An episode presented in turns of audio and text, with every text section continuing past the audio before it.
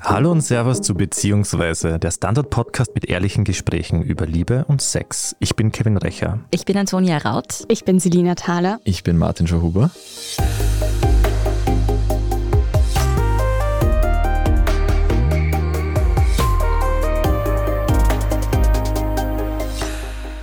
Ja, und ihr merkt es schon, wir sind heute noch einmal mehr Menschen mit Podcast-Stimme hier als sonst. Wir haben nämlich unsere Kollegen und Kolleginnen von Besser Leben, unserem Schwester-Podcast vom Standard, heute dazugeholt.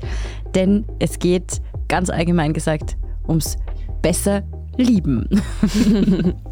es ist nämlich so, einen liebevollen Partner zu haben oder eine liebevolle Partnerin, Erfolg beim Dating, ein erfülltes Sexleben, wahre Liebe, das wünscht sich ja irgendwie jeder von uns, um glücklich zu werden. Aber irgendwie ist es mit dem Glücklichwerden ja auch ein bisschen so ein Henne-Ei-Problem, gerade wenn es um Dating geht. Wenn man sich besonders jemanden wünscht in seinem Leben, der einen hält, der für einen da ist, dann geht es einem meistens nicht so gut und irgendwie will es dann auch nicht funktionieren mit der lieben Liebe wenn es einem dagegen gut geht, wenn man in sich ruht, wenn man happy ist und einfach glücklich, dann kann man sich gefühlt gar nicht retten vor lauter Menschen, die einem ihre Liebe schenken wollen.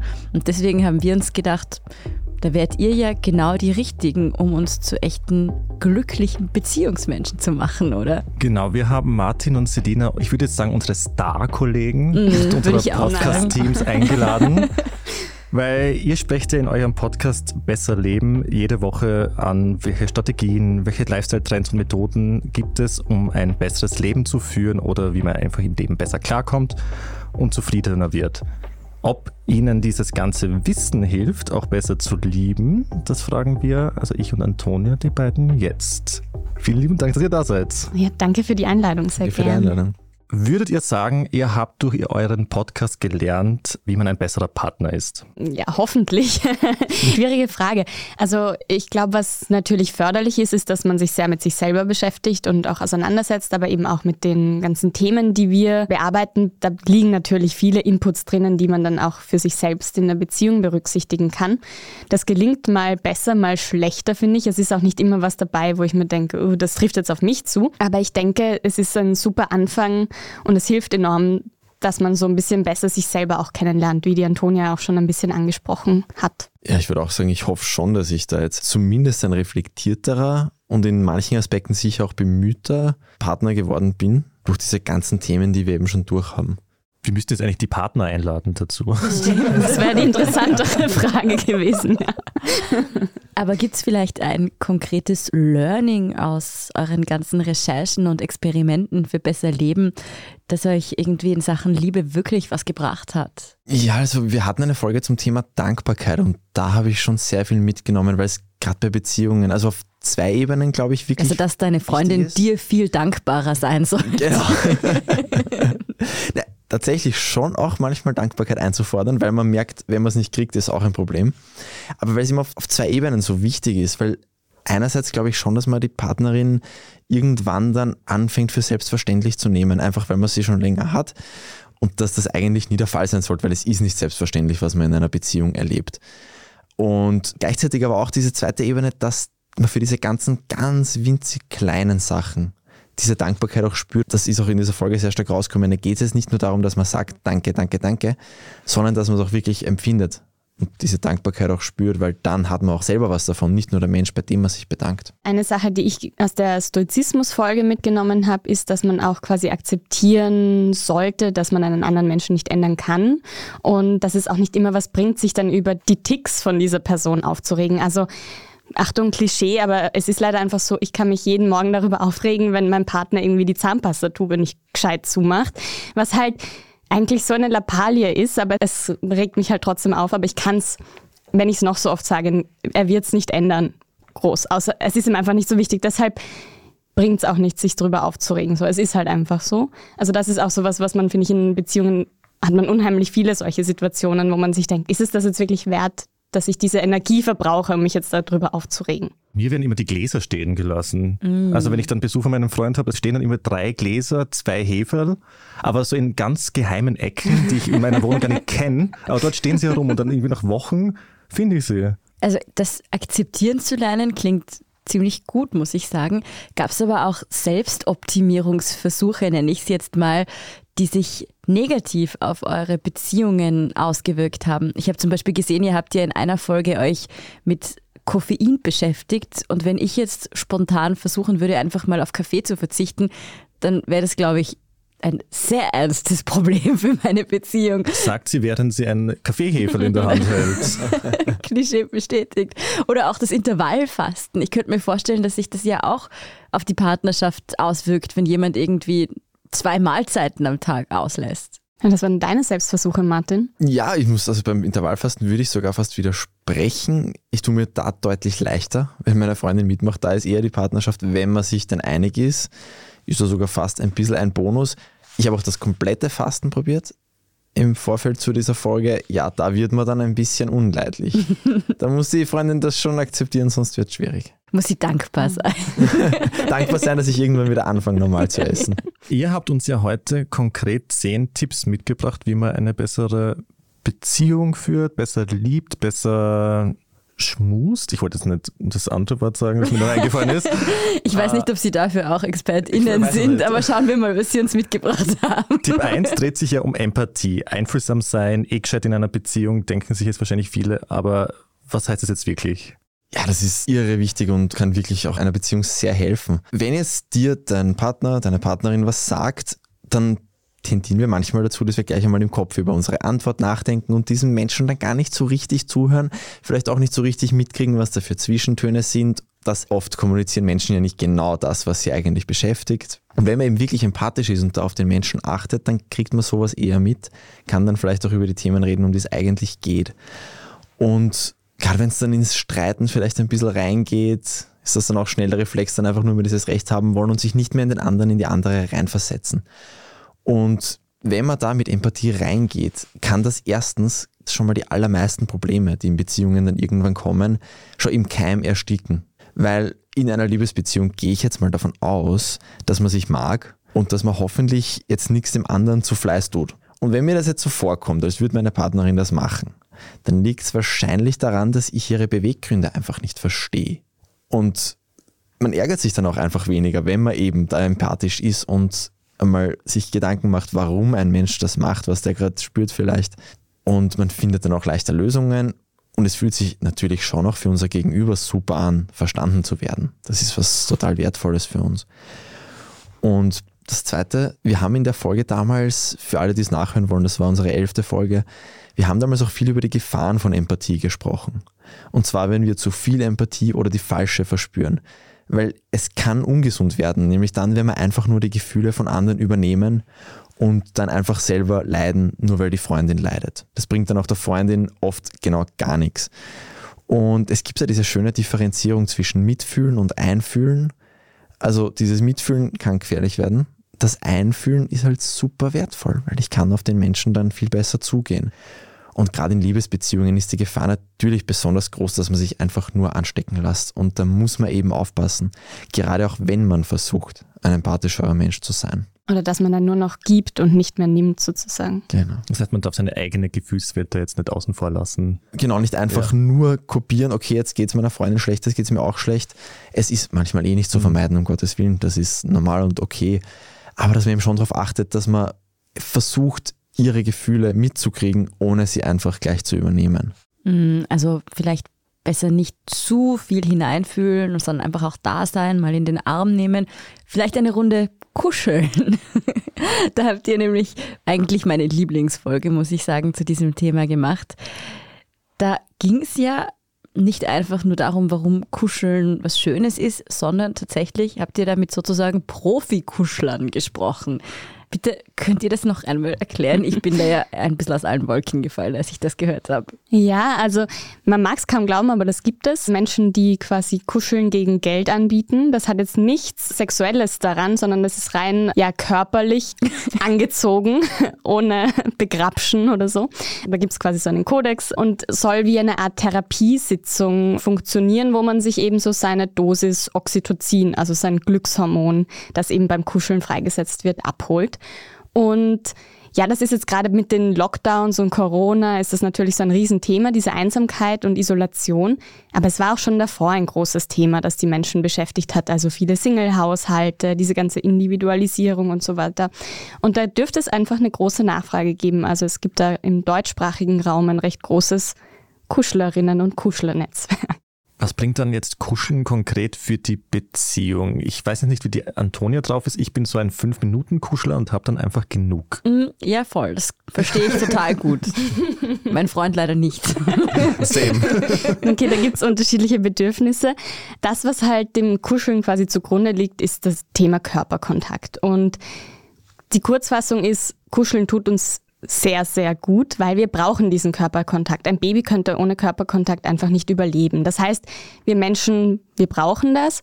Und ob das jetzt eine Umarmung ist oder Hände halten, ob das fünf Minuten dauert oder eine Stunde, da muss man dann halt so seine Zeit finden, wo es für beide gut ist.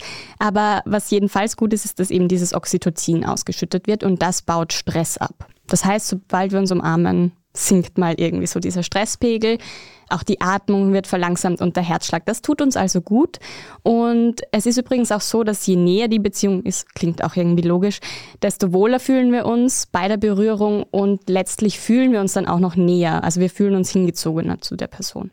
Das ist jetzt alles nicht sehr überraschend, aber es ist trotzdem so, je älter wir werden, kuscheln wir immer weniger. Also wann habt ihr zum Beispiel zuletzt mit euren Eltern gekuschelt? Gute Frage. 25 Jahre? Nein, ja. meine Mama ist ein bisschen touchy, wenn ich nach Hause komme nach ein paar Monaten, deswegen umarmt ja. sie mich dann immer sehr lange. Ja, das kenne ich auch, aber sonst also so, stimmt so, schon. Wir denken irgendwie auch nicht so. Natürlich, es kann auch übergriffig sein, wenn man jetzt jemanden, den man jetzt nicht so gut kennt, irgendwie plötzlich wo berührt. Meine Natürlich. Mutter, ja. Oder die Tante, die einen als Kind immer so Gucci, Gucci, Gucci macht, aber auch nicht angenehm natürlich. Aber es ist einfach wichtig und vielleicht sollte man auch mal dran denken, wenn ihr jetzt eher die fünf Minuten Kuschler seid, dass es eure Partner, hier muss ich ja nicht gendern, dass eure Partner da einfach mehr brauchen und dass das na, auch so ein Geben und Nehmen ist, genau. Und eine feste Umarmung kann da einfach auch die beste Medizin sein oft. Euer nächster Tipp, den ihr uns vorab aufgeschrieben habt, der richtet sich ja quasi schon mal vorab an alle, die sich jetzt diese Tipps anhören, sich denken, total cool, das will ich unbedingt ausprobieren und es dann doch nicht schaffen. Und zwar geht es da ums Scheitern und das ist ja was, das man aus einer Beziehung auch recht gut kennt. Man nimmt sich was vor, man will eine ungute Eigenschaft ablegen oder aufmerksamer sein oder in Zukunft wirklich und echt den Zahnpastastöpsel drauf tun auf diese blöde Tube, damit die Selina in der Früh nicht wieder krantig ist und man schafft es einfach nicht. Wie sollte man denn mit Scheitern umgehen? Ja, also das ist jetzt eben schon ein kleiner Teaser auf unsere Folge, die übermorgen erscheint. Es ist schon in unserer Gesellschaft eine bisschen zu große Angst vom Scheitern da und die hält einen oft auch ab, es überhaupt zu versuchen. Und gerade im Kontext Dating, dass wir jetzt nicht nur über die fertigen Beziehungen reden, dass wir auch einmal was für Singles dabei haben. Es gibt da im Dating, glaube ich, das ist meine private These, aber die auch durch Gespräche mit sehr vielen Freundinnen und Freunden untermauert ist, es gibt ein bisschen ein Missverständnis, spätestens seit der Generation Tinder dass Erfolg beim Daten für viele einfach nur ist, am Ende gemeinsam im Bett zu landen. Und dass da der, was wahrscheinlich auch die meisten Menschen unterschreiben würden, der eigentliche Sinn des Datens dann ein bisschen hintangestellt ist und das wäre dann jemanden zu finden, der wirklich gut zu einem passt. Also wenn man jetzt Daten einfach so als ich filtere aus allen Menschen einen Menschen hinaus, der wirklich toll zu mir passt, betrachtet, dann ist es ein Problem, wenn du es als Scheitern empfindest, wenn du beim dritten Date draufkommst, eigentlich passt man nicht so zusammen. Ja, das heißt dann vielleicht auch, dass man nicht miteinander schläft. Und wenn du das dann als Scheitern empfindest, dann in weit stiehlst du allen Beteiligten Zeit. Also du würdest sagen, man muss seine Erfolgsdefinition ändern, um mit dem Scheitern besser klarzukommen? Ja, auch einfach die Scheitern-Definition ändern. Genau ja. das ist. Und das halte ich wirklich in diesem Dating-Aspekt für relativ verbreitet. Weil auch gerade bei Männern wird es gesellschaftlich oft so gesehen, dass ein Date nur dann wirklich ein Erfolg ist, wenn man am Ende Frau ins Bett kriegt oder zumindest schmust mit ihr oder den Mann. Und wie gesagt, das ist jetzt nicht nur meine private Theorie, ich habe da mit vielen männlichen Freunden auch schon drüber geredet und das ist leider einfach bei vielen so. Bewusst, manche kommen dann erst im Gespräch drauf, dass bei ihnen auch so ist, unbewusst. Und ich finde das einfach auf ganz vielen Ebenen schlecht. Was ich einwerfen möchte, ist, bei mir ist es lustigerweise so, dass jetzt, wenn ich ein Sex ist bei mir jetzt, wenn es nicht zum Sex kommt, ist bei mir kein Scheitern, sondern bei mir ist es lustigerweise so, wenn ich jemanden kennenlerne und den mag ich und es läuft für ein paar Wochen, dann erzähle ich meinen Freunden nichts davon, weil ich Angst habe, denen nach ein paar Wochen wieder zu sagen, ah, das ist schon wieder nichts geworden und sie schon wieder sagen, okay, der Kevin hat schon wieder nicht zusammengebracht, irgendjemanden für länger kennenzulernen und ist schon wieder daran gescheitert, das irgendwie weiterzuentwickeln. Das ist irgendwie auch irgendwie wahrscheinlich ein bisschen toxisch, ja. wenn ich mir selbst dann eine, ich darf das niemandem erzählen und ich habe jetzt diesen Druck, dass das was wird. Hm. Wenn du merkst, das wird nichts, dann ist es ja bitte keine Niederlage, hm. dazu sagen, na, geht sie nicht aus. Es ist ja auch am Ende, also wenn eine Beziehung scheitert, auch kein großes Scheitern. Also natürlich fühlt es sich in dem hm. Moment so an und es ist schrecklich und alles, aber im Endeffekt bist du ja dann nicht fünf Jahre lang nur gescheitert, aber man stempelt das dann oft so ab. Also man entwickelt sich ja trotzdem auch oder hat sich weiterentwickelt im besten Fall. Ja, zumindest wenn man unseren Podcast hört und sich die Sachen zu Herzen nimmt. Hört den Podcast. Aber ein Punkt, was vielleicht manche auch als Scheitern im ersten Moment erkennen, ist Einsagen. Also gerade das ist in Beziehungen ja unheimlich wichtig. Also einerseits was Sexuelle angeht, also dass ein Nein auch ein Nein bedeutet, aber auch auf einer ganz anderen Ebene, dass man immer im Endeffekt andere für sich entscheiden lässt oder den Partner für sich entscheiden lässt. Kann ja auch sein, dass man dann nur, weiß nicht, nur dessen Hobbys zum Beispiel nachgeht oder so und nie selber seine Bedürfnisse mit einbringt oder auch mal sagt, nein, ich habe einfach auch keine Lust darauf. Also ich finde, sowas muss man auch sagen können. Man muss auch seinen Freiraum haben in Beziehungen und das auch nicht als egoistisch wahrnehmen, sondern als ganz normal. Wir machen jetzt eine kurze Pause. Bleiben Sie dran. Ein Job mit mehr Verantwortung wäre super. Ich will eine bessere Work-Life-Balance. Es muss ganz einfach Spaß machen. Welchen Weg Sie auch einschlagen möchten. Er beginnt bei den Stellenanzeigen im Standard. Jetzt Jobsuche starten auf Jobs der Standard.at. Martin und Selina, apropos Hobbys, gibt es eigentlich sowas wie Instant-Glücklichmacher, die man allein oder zu zweit oder mit sieben wildfremden Leuten machen kann, die man jetzt nicht jeden Tag für 100 Jahre machen muss, bis sie wirken. Ja, die gibt es auf jeden Fall. Zum Beispiel ist Tanzen überraschend super. Also wir schütten da praktisch alle Glückshormone aus, die es gibt und wir sind total fokussiert und vor allem völlig abgelenkt von so alltäglichen Sorgen und Problemen, die man jetzt vielleicht in der Partnerschaft hat. Und es ist ein Ganzkörper-Workout, was sowieso immer gut ist. Steigert auch die Flexibilität und die Ausdauer, die Koordination, die Balance und so weiter. Und Manche denken sich jetzt vielleicht, ja, hm, ich kann einfach nicht tanzen, ist doch peinlich irgendwie mit meinem Partner da in der Wohnung herumzuhüpfen. Das ist für diese ganzen Benefits des Tanzens egal. Also einfach drauf lostanzen und Spaß haben kann eben gemeinsam genauso gut funktionieren wie alleine. Und manche Tänze sind natürlich für die Partnerschaft schon anregender. Also wenn wir jetzt an einen Tango denken, ist das natürlich was anderes, wie wenn man irgendwie Shuffle-Style tanzt, wie jetzt alle ähm, Youngsters irgendwie auf Social Media. Wieso schaust du mich dabei an? Ich bin kein also, Youngster. Nein, ich, ich habe einfach dich angeschaut. Danke. Vielleicht, weil Danke. du einen von diesen lächerlichen Mützern hast. Ja, diese Berliner haben. Jeder hasst sie. Aber mit den Kopfhörern ist das besser. Ja, sieht sehr stylisch aus auf Danke. jeden Fall. Aber eben beim Tango-Tanzen schütten wir anscheinend auch vermehrt Sexualhormone aus. Aber es kann natürlich auch einfach jeder andere Tanz gut sein für die Partnerschaft und muss jetzt nicht zwingend Tango sein. Und was auf jeden Fall belegt ist, ist, dass beim Tanzen generell so ein Gefühl der Verbundenheit entsteht.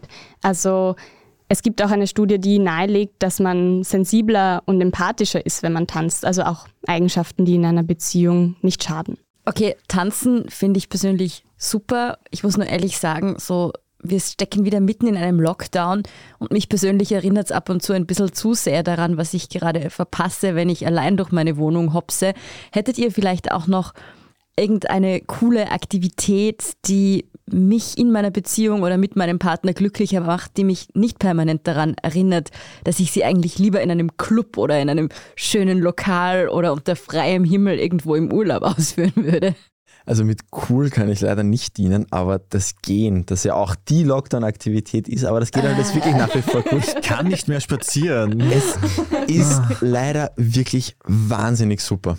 Also am besten im Wald und am allerbesten noch barfuß. Wir hatten insgesamt drei Folgen zu diesem Thema. Also das eine auch über diese magische Zahl der 10.000 Schritte, die, wie sich herausgestellt hat, gar nicht so zwingend 10.000 sein müssen, aber schon relativ viele sein sollten. Das macht für unsere Gesundheit einen riesen Unterschied und das ist halt was, was man total einfach mit den allermeisten Partnerinnen und Partnern machen kann. Ist auch nicht jeder natürlich, aber schon, das ist was wahrscheinlich die meisten Hörerinnen und Hörer was machen können. Und Wenn man jetzt halt wirklich sagt, man, ich will jetzt jeden Tag diese, sagen wir, es sind 8000 Schritte gehen, das dauert. Das kann jeder für sich testen, das dauert mehr als eine Stunde. Wenn man dann noch arbeitet und eben in einer Partnerschaft ist, dann wird es mit der Zeit irgendwann schwierig. Deswegen wäre es schon sehr praktisch, das gemeinsam zu machen. Man nimmt übrigens an, dass gemeinsames Gehen wirklich gut ist, um Konflikte zu lösen. Also man kann das schon auch als Tool verwenden. Oder dass man halt diese eineinhalb Stunden am Tag hat, die man gemeinsam verbringt. Und wo man dann hingeht, ist eh sekundär. Es wäre natürlich gut, wenn man sich einig ist, wie lang und wie schnell man gehen will. Das ist eh klar, wenn jetzt da einer seine Partnerin über 15 Kilometer jedes Mal schleift, obwohl sie nur kurz Luft schnappen wollte, dann wird das eher Konflikte erzeugen als lösen. Das ist auch klar. Bei wem das Tempo das Problem ist, da kann ich aus persönlicher Erfahrung einen Esel empfehlen. Zu schnell wird es dann bestimmt nicht und der gibt das Thema auch ziemlich stur vor. Ah, nee, ich gehe nämlich sehr, sehr, sehr schnell und mein Freund geht sehr, sehr langsam, vor allem beim Fortgehen. Und das heißt, ich bin, wenn wir nach Hause gehen, meistens schon eine Viertelstunde vorher zu Hause als er. Ja, also mit deinem Esel werdet ihr nie über 4 km/h rauskommen. Was? Also immer einen Esel mitnehmen, sehr gut. Aber das ist zum Auch Beispiel in die Disco. dann gut, wenn du schon eine Tiefkühlpizza dann vorgewärmt hast für ihn, wenn er heimkommt. Das, Ein Käsetoast, ja. oder ja. Aber machst du das, weil du die Anstrengung so schnell wie möglich hinter dir haben willst? Ich gehe einfach generell sehr, sehr schnell und wenn ich nach Hause will, dann gehe ich noch schneller. Wenn ich hungrig bin, noch, noch schneller. Und er ist jemand, der dann herumlümmelt und das könnte schon mal zum Konflikt kommen, aber. Also, also eigentlich joggst du nach Hause und dein Freund geht ganz normal. Ja, genau. Jetzt ist es so, wenn ich mir zum Beispiel jetzt vornehme, langsamer zu gehen, zum Beispiel, oder aber auch jetzt die Zahnpastatube zuzuschrauben oder mit meinem Freund oder mit meiner Freundin irgendwie Probleme offener und direkter zu kommunizieren, zum Beispiel. Also ich will jetzt irgendwie positive Veränderungen in meiner Beziehung irgendwie herbeiführen. Dann ist es schön und gut, dann macht man das ein paar Mal und meistens kommt dann der Alltagstrott wieder rein und man macht dann nicht mehr und der Zirkel, dieser Teufelskreis beginnt wieder von vorn. Was kann ich jetzt machen, damit ich diese Veränderungen, vor allem positiven Veränderungen, irgendwie festige? Ja, das haben wir uns auch sehr früh angeschaut, weil wir gewusst haben, dass für viele andere Themen fundamental wichtig sein wird, zu wissen, wie man sich Gewohnheiten eigentlich an, ab, umgewöhnt. Das war die vierte Folge damals schon. Die simple Zusammenfassung ist, dass es eben immer nach einem bestimmten Schema ablaufen muss, dass man einfach oft genug wiederholen muss. Also du brauchst einen Reiz und auf den soll dann automatisch die Handlung folgen. Und diesen Reiz sollte man möglichst fix planen, was manchmal das Schwierige ist dran. Also jetzt nicht, ich gehe irgendwann am Abend laufen, sondern ich gehe sofort laufen, wenn ich von der Arbeit heimkomme. Und der Schmäh ist dann, dass nach diesem Reiz dann diese Handlung einfach oft folgen muss und irgendwann passiert es dann von allein, ohne dass du dich überwinden musst. Dass das möglichst gut funktioniert, sollte man sich das eben so einfach wie möglich machen. Also bei diesem Beispiel schon in der Früh das Laufzeug und die Schuhe vor die Tür legen, dass man nicht einmal mehr in die Küche muss, zum Beispiel, wenn man heimkommt dann von der Arbeit, dass man gleich raus kann, dass das möglichst leicht dann passiert. Die Quintessenz dieser Folge damals war nämlich, dass wir unsere Motivation maßlos überschätzen oder die Macht unserer Motivation. So, jetzt fragt sich vielleicht, warum ist das jetzt für Beziehungen relevant? Ja, ich gehe nicht laufen.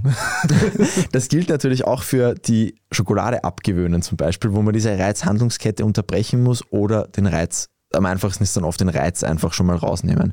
Wir hatten auch das Beispiel Schokolade in der Folge, einfach die Schokolade irgendwie total ungut ganz hoch irgendwo wegverräumen, dass man jedes Mal eine Leiter braucht, um sie zu kriegen weil das kann einmal die Gewohnheit aushängen und dann hast du das Bedürfnis irgendwann auch gar nicht mehr. Aber abgesehen davon, dass unser ganzes Leben aus Gewohnheiten besteht und das deswegen wichtig ist, ist da eine Partnerin oder ein Partner, die mit dir diese Gewohnheit ändern will oder die dir einfach dabei helfen will, ist der allerbeste Joker, den es überhaupt gibt.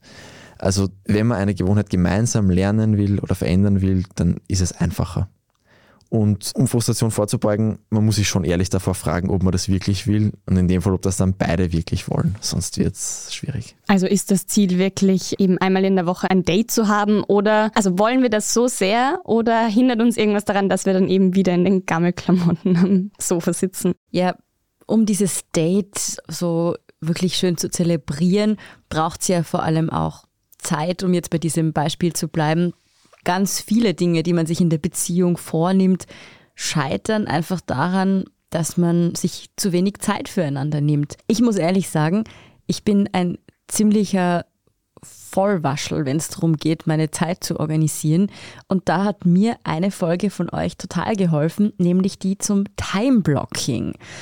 Könnt ihr vielleicht nochmal beschreiben, wie das eigentlich funktioniert? Weil da kommt mir vor, dass das wirklich ziemlich gute Auswirkungen auf eine Beziehung haben kann, wenn man das gut hinkriegt. Mhm. Auf Deutsch heißt Zeit einteilen, klingt ein bisschen schnarchig, aber es geht im Prinzip darum, dass wir unseren Tag in Stundenblöcke einteilen, so wie so ein Stundenplan, den man aus der Schule kennt. Und ich nehme da, also je nachdem, ob es jetzt ein Arbeitstag ist oder ein freier Tag, halt ein, zwei Stunden etwas vor und mache dann wirklich nur das. Also in dem Fall Mittwoch, 18 Uhr, Abendessen mit Partner, Partnerin zum Beispiel. Und das wird auch verteidigt bis aufs Letzte sozusagen, dass man dem auch wirklich so diese Wichtigkeit gibt, dass man das nicht irgendwie schleifen lässt.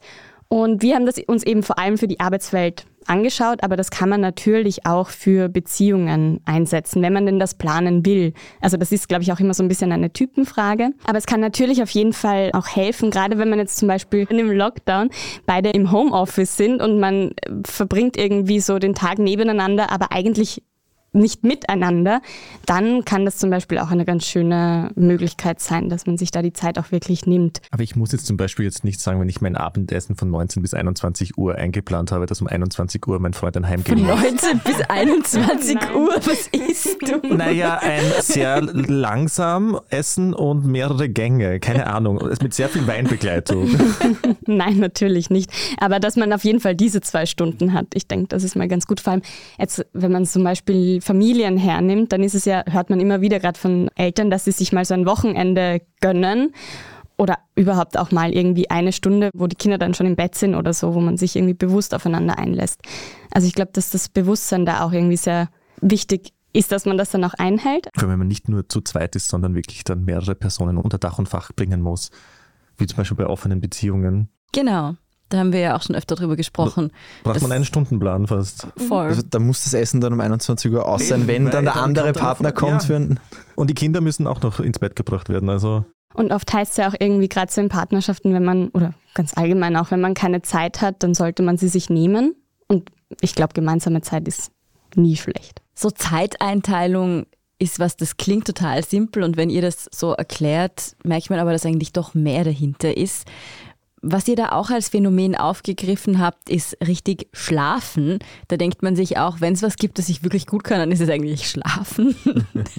Aber da ist mehr dahinter und das ist ja auch was, das ich glaube ich, wenn man nicht ausreichend schläft und nicht gut schläft, dann steckt das gern mal auf die Stimmung und das ist definitiv auch nicht gut für eine Beziehung. Also welche Tipps hättet ihr denn da für uns mitgebracht? Zwei Schlafzimmer getrennt.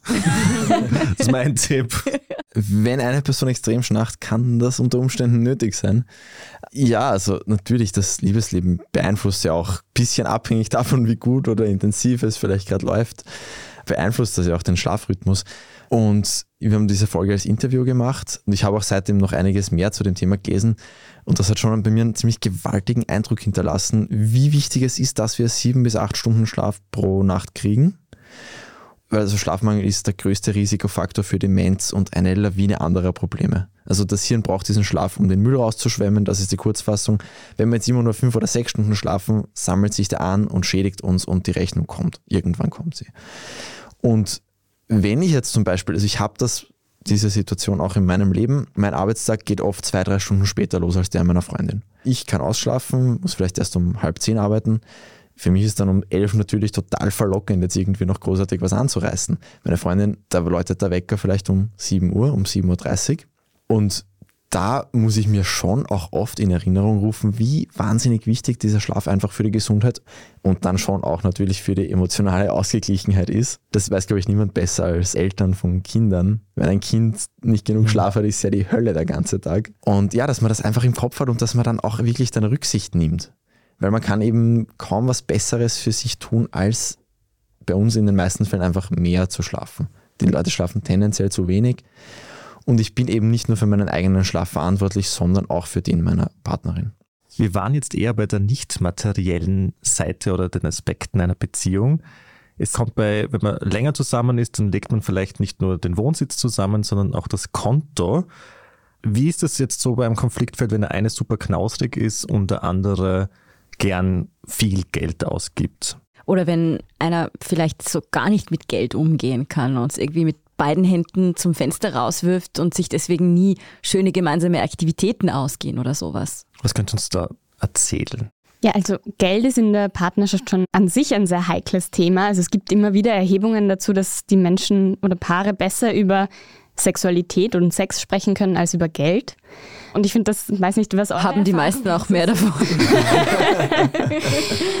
Und was halt auch noch ist, es sind unheimlich viele alte Rollenbilder da immer noch vertreten. Also, dass der Mann der Ernährer sein muss oder dass es irgendwie seine Ehre kränkt, wenn die Frau mehr verdient. Also, da gibt es ja unheimlich viele Konflikte. Deshalb irgendwo auch eine Basis schaffen, um über Geld zu sprechen. Ich glaube, das ist schon irgendwo der erste Punkt zur Gleichberechtigung in der Partnerschaft. Und sonst haben wir uns einfach Tipps angeschaut, wie am Ende des Monats mehr Geld am Konto ist. Und das kann man ja auch in einer Partnerschaft, wenn man jetzt gemeinsam ein Konto hat, ganz hilfreich sein. Also was jetzt dieses Konto angeht, aber auch so ein bisschen sich einen Überblick dafür zu schaffen, eben der eine, der jetzt immer das Geld zum Fenster rauswirft sozusagen. Also mal schauen, was sind meine Einnahmen, was sind oder was sind unsere Einnahmen, was sind unsere Ausgaben. Die Kurzfassung einfach, bevor man da jetzt irgendwie sinnvoll was sich überlegen kann, muss man einfach einmal sich einmal diesen Überblick verschaffen, dass man weiß, worüber man überhaupt redet und dass das eigentlich für alles andere unabdingbar ist oder für das meiste andere unabdingbar ist. Ja, und ein weiterer Tipp war da ja dann zum Beispiel, dass man sich ansieht, okay, was sind zum Beispiel Abos, die wir haben, die wir nicht brauchen? Brauchen wir das Netflix, das Disney und das äh, Amazon Prime-Abo? Ja. okay, vielleicht wird gerade ein bisschen offensichtlich, wer in meiner Beziehung diese Person ist, die nicht mit Geld umgeht. RTL Now ist das Wichtigste. Genau. 100 Prozent ja. Oder kann man sich da irgendwie auf was einigen, was man vielleicht nicht mehr braucht? Also sowas kann schon ein Sparpunkt sein. Oder auch etwas, was man sehr gut zusammen umsetzen kann, ist, dass man selber kocht. Also das ist oft auch einfach günstiger. Es macht in der Regel Spaß. Muss nicht sein. Und es spart natürlich auch viel Geld und man hat dann auch gleich irgendwie ein gutes Abendessen, das man sich für 19 Uhr plant. Bis 21 Uhr. Gut, wenn man dann sieben Gänge und ausreichende Weinbegleitung hat wie Kevin, ist es halt auch nicht mehr ja. erspart. Ja, ihr könnt gerne mal zu mir kommen, ich koche euch alles. Also deinem Gesichtsausdruck nach macht das Kochen vielleicht Spaß. Beim Essen ah, war ich mir jetzt nicht nein, so nein, sicher. Nein, nein, also das Kochen macht schon Spaß, wenn ich alleine in der Küche stehe. Ich bin da nicht so, dass jemand zweites dabei ist. Ich meine, ich kann gern so delegieren, jemand schnippelt das, aber dann ist das meistens trotzdem nicht so geschnippelt, wie ich es gern hätte. Deswegen mache ich alles lieber selber. Kenne ich. Da sind wir dann schon beim nächsten Thema, nämlich Verzeihen. Wie verzeiht Kevin seinem Partner, wenn der einfach den Schnittlauch nicht so schnippelt, wie das aussehen muss? Ja. In dem Fall würde ich vielleicht eher zu Stoizismus als zu Verzeihen raten. aber ja, vergeben ist im Kontext Beziehungen und Liebe halt ein relativ offensichtlicher Tipp, aber es ist halt, ja, no, na, sehr wichtig. Wir müssen das, und das ist wahrscheinlich das, was viele Menschen noch falsch machen in dem Bereich. Es reicht wie bei der Dankbarkeit nicht einfach nur das zu sagen. Einfach das dahin sagen, ja, ist eh kein Problem, ist schon okay. Und den Groll dann trotzdem in sich reinfressen und mm. kultivieren. Mm. Nämlich literally diesen falsch geschnittenen Schnittlauch ah, in sich ja. reinfressen. Er schmeckt so gut. Bei jedem Bissen sich ärgern, dass dieser Mensch das einfach nicht schafft, den Schnittlauch so diagonal zu schneiden, wie ich es unbedingt brauche. Also es haben auch hier in Scans gezeigt, dass man dieses Vergeben wirklich spüren muss, dass was passiert. Und auch wirklich so meinen muss. Und wir haben das damals, ich glaube, die Folge war im April irgendwann da groß ausgebreitet, warum es so ungesund ist, wenn wir diesen Groll mit uns herumtragen. Und gerade in einer Beziehung bietet sich das ja an unter dicken Anführungszeichen. Ich will da nur noch einmal ein wunderbares Zitat aufwärmen. An Zorn festhalten ist wie Gift trinken und erwarten, dass der andere dadurch stirbt. Und gerade wenn es in unserer Beziehung, die ja meistens auch dann die wichtigste Beziehung in unserem Leben ist, wenn es da was Ungeklärtes gibt, kann das dann sich überall so reinfressen und die ganze Beziehung vielleicht noch vergiften. Und ihr habt mich eigentlich gefragt, wie man jetzt besser vergibt. Mhm. Ich muss ehrlich gestehen, das weiß ich nicht mehr. Das hatten wir auch in der Folge. Aber was da auch noch dazu zu sagen wäre, dass das im Beziehungskontext auch die Ex-Freundinnen und die Ex-Freunde betreffen kann wenn man da was nicht vergeben hat, das kann man auch noch mit sich mittragen und dann vielleicht total empfindlich sein auf manche Sachen, die für unsere jetzigen Partnerinnen und Partner völlig unbegreiflich sind. Warum man dann da so empfindlich ist auf einmal. Vielleicht, weil der Ex-Partner den Schnittlauch auch schon falsch geschnitten hat und dann noch blöderweise mit dem besten Freund ins Bett gegangen ist. Und deswegen schmeckt der Schnittlauch so besonders schlecht. Selbst wenn man sagt, dieser Mensch war einfach ein grässlicher Mensch und so weiter, die Lehre, die die Wissenschaft uns da mitgibt, ist, dass Verzeihen auch gut tut, wenn wir wissen, dass dieser Mensch unsere Vergebung gar nicht verdient. Also wir tun das für uns, nicht für den anderen Menschen. Das ist das total Zentrale bei diesem ganzen Thema. Und man muss darüber hinaus natürlich aufpassen, gerade wieder im Beziehungskontext, dass man die Lektionen trotzdem mitnimmt. Also wenn du jetzt einem streitsüchtigen, schnittlauch unfähigen Ex-Freund verzeihst, mhm. kannst du dir trotzdem merken, dass du nicht wieder diese Streitsucht willst. Also ich kaufe einfach keinen Schnittlauch mehr. Ein. Und dass du vielleicht auf Schnittlauch verzichtest künftig, ja. Und noch was, die Beziehung zu den Eltern ist übrigens auch eine Beziehung, wo oft sehr viel Potenzial und Bedarf nach Vergeben drin steckt. Ja, Freud hat das damals erkannt und ein ziemlich großes Business draus ja. gemacht, habe ich gehört. Was ich noch mitgenommen habe aus der Vergebenfolge ist, man muss jetzt sich nicht dem Ex-Partner oder der Ex-Partnerin stellen und die Person wieder treffen, um der Person zu verzeihen, sondern das kann man auch mit sich selber ausmachen. Also an alle, die das jetzt irgendwie in Erwägung ziehen, man muss jetzt nicht sich dem wieder stellen. In der vorletzten Folge habt ihr darüber gesprochen, was man seinem Partner oder seiner Partnerin so zu Weihnachten schenken kann, soll, muss vielleicht. Und da unsere Folge jetzt ja auch kurz vor Weihnachten erscheint, gebe ich diese Frage an euch weiter. Können Sie das kurz zusammenfassen? Hm, was man schenken soll. Also ich glaube, jetzt eine allgemeine Antwort gibt es da jetzt eh nicht drauf. Also es ist eine persönliche. Was ich mache, ist immer, ich habe tatsächlich so eine Liste, wo ich immer Dinge eintrage, die er irgendwie so erzählt, was er irgendwie cool findet oder was er sich wünscht. Das ist ganz hilfreich, weil man dann nicht irgendwie eine Woche vor Weihnachten dasteht und sich denkt, scheiße, was schenke ich überhaupt? Also das können jetzt irgendwie so ganz praktische Wünsche sein. Das hatten wir ja eh so ein bisschen. Schenkt man das, was sich die Person wirklich wünscht oder das, was man meint, dass sie gerne hätte. Und ich versuche schon auch Zeit zu schenken. Also ich bin in einer Fernbeziehung, deshalb ist das immer ein kostbares Gut und dann ich schenke wenn Zeit ohne mich. genau, also auch so die Aktivitäten auf jeden Fall. Gibt es auch schlechte Geschenke? Ich weiß, dass ich einmal als Praktikant eine Meinungsumfrage gemacht habe, was sind so die schlechtesten Geschenke. Eines war Socken und das zweite war ein Dreier. was sollte ich meinem Partner nicht schenken? Also Socken finde ich ja großartig. Ich finde, Socken haben einen viel zu schlechten Ruf als Geschenk. Und das war ein bisschen auch die Lehre aus der Recherche. Mut zu allgemeinen Sachen. Man versteift sich gern zu sehr auf so das eine super individuelle Ding dem Menschen, dem man was schenken muss und schenkt ihm dann halt irgendeinen Topfen, der halt noch erweitert was damit zu tun hat. Ruhig Sachen schenken, die man auch anderen Menschen schenken könnte. Wenn die gut und nützlich und sinnvoll sind, passt. Erlebnisse sind tendenziell meistens ein bisschen besser aber da muss man halt auch dann die Terminfindung und so bedenken. Aber ja, einfach nicht jetzt irgendwas völlig Jenseitiges, wo man einfach nur an den Moment denkt, wo der andere das aufmacht und einfach so nur so einen Wow-Effekt will. Aber in Wahrheit ist das Geschenk völlig für die Fisch. Man hat ja immer so das Gefühl, es muss immer das super persönliche, emotionale Geschenk sein, wo die Person gegenüber dann anfängt zu weinen, weil das so nett ist. Und dann stellt man sich zu sehr rein, glaube ich. Genau, und ja, einfach auch dann denken, wie oft hat der andere Mensch da was davon? Nicht an sich selber denken beim Schenken, sondern an den anderen Menschen. Also ich werde jetzt auch nicht verraten, weil meine Freundin auch euren Podcast hört. Danke. Einfach irgendwas, was, wo man auch weiß, dass der Mensch das möchte. Und nicht nur was völlig spekulativ ist und auf irgendeine Randbemerkung, die vor dreieinhalb Jahren getätigt wurde, aufbaut. Das sind doch mal wirklich ziemlich handfeste Tipps, was die Weihnachtsgeschenke angeht. Ich bin richtig froh, dass ich noch kein Weihnachtsgeschenk für meinen Freund habe. Das kann ich sagen, weil er hört den Podcast nicht. Wir schenken uns jetzt auf jeden Fall auch was, nämlich mal ein paar Wochen Podcast-Pause über Weihnachten. Sie hören uns dann wieder am 11. Jänner. Bis dahin sagen wir vielen Dank, Martin und Selina, dass ihr euch die Zeit genommen ja, habt. Sehr schön war das, danke. Noch ein kleiner Hinweis vielleicht, es gab euch ja auch bei uns zu hören vorige Woche in unserer letzten Folge, falls eure treuen Hörerinnen und Hörer euch vielleicht noch ein bisschen mehr reden hören wollen zum selben Thema. Genau, da ging es nämlich auch darum, wie wir besser lieben gelernt haben in diesem Podcast schon. Ja, und wie wir das auch weiterhin werden, das hören Sie eben, wie gesagt, ab 11. Jänner wieder. Wir sagen danke fürs Dabeisein und frohe Weihnachten. Frohe Weihnachten, guten Rutsch, Happy Birthday an alle, die Geburtstag haben. Ich, Capricorn ich, Season. Ich, ich, schließe mich einfach damit ein, Entschuldigung. ich mich auch. Und gibt es ja noch fünf Sterne zu Weihnachten. Das ist unser Wunsch. Wir haben das natürlich schon gemacht, aber ich werde Menschen aufrufen, es auch nochmal zu machen. Danke. Das war beziehungsweise der Standard-Podcast mit ehrlichen Gesprächen über Liebe und Sex. Ciao. Bussi Baba. Baba. Tschüss.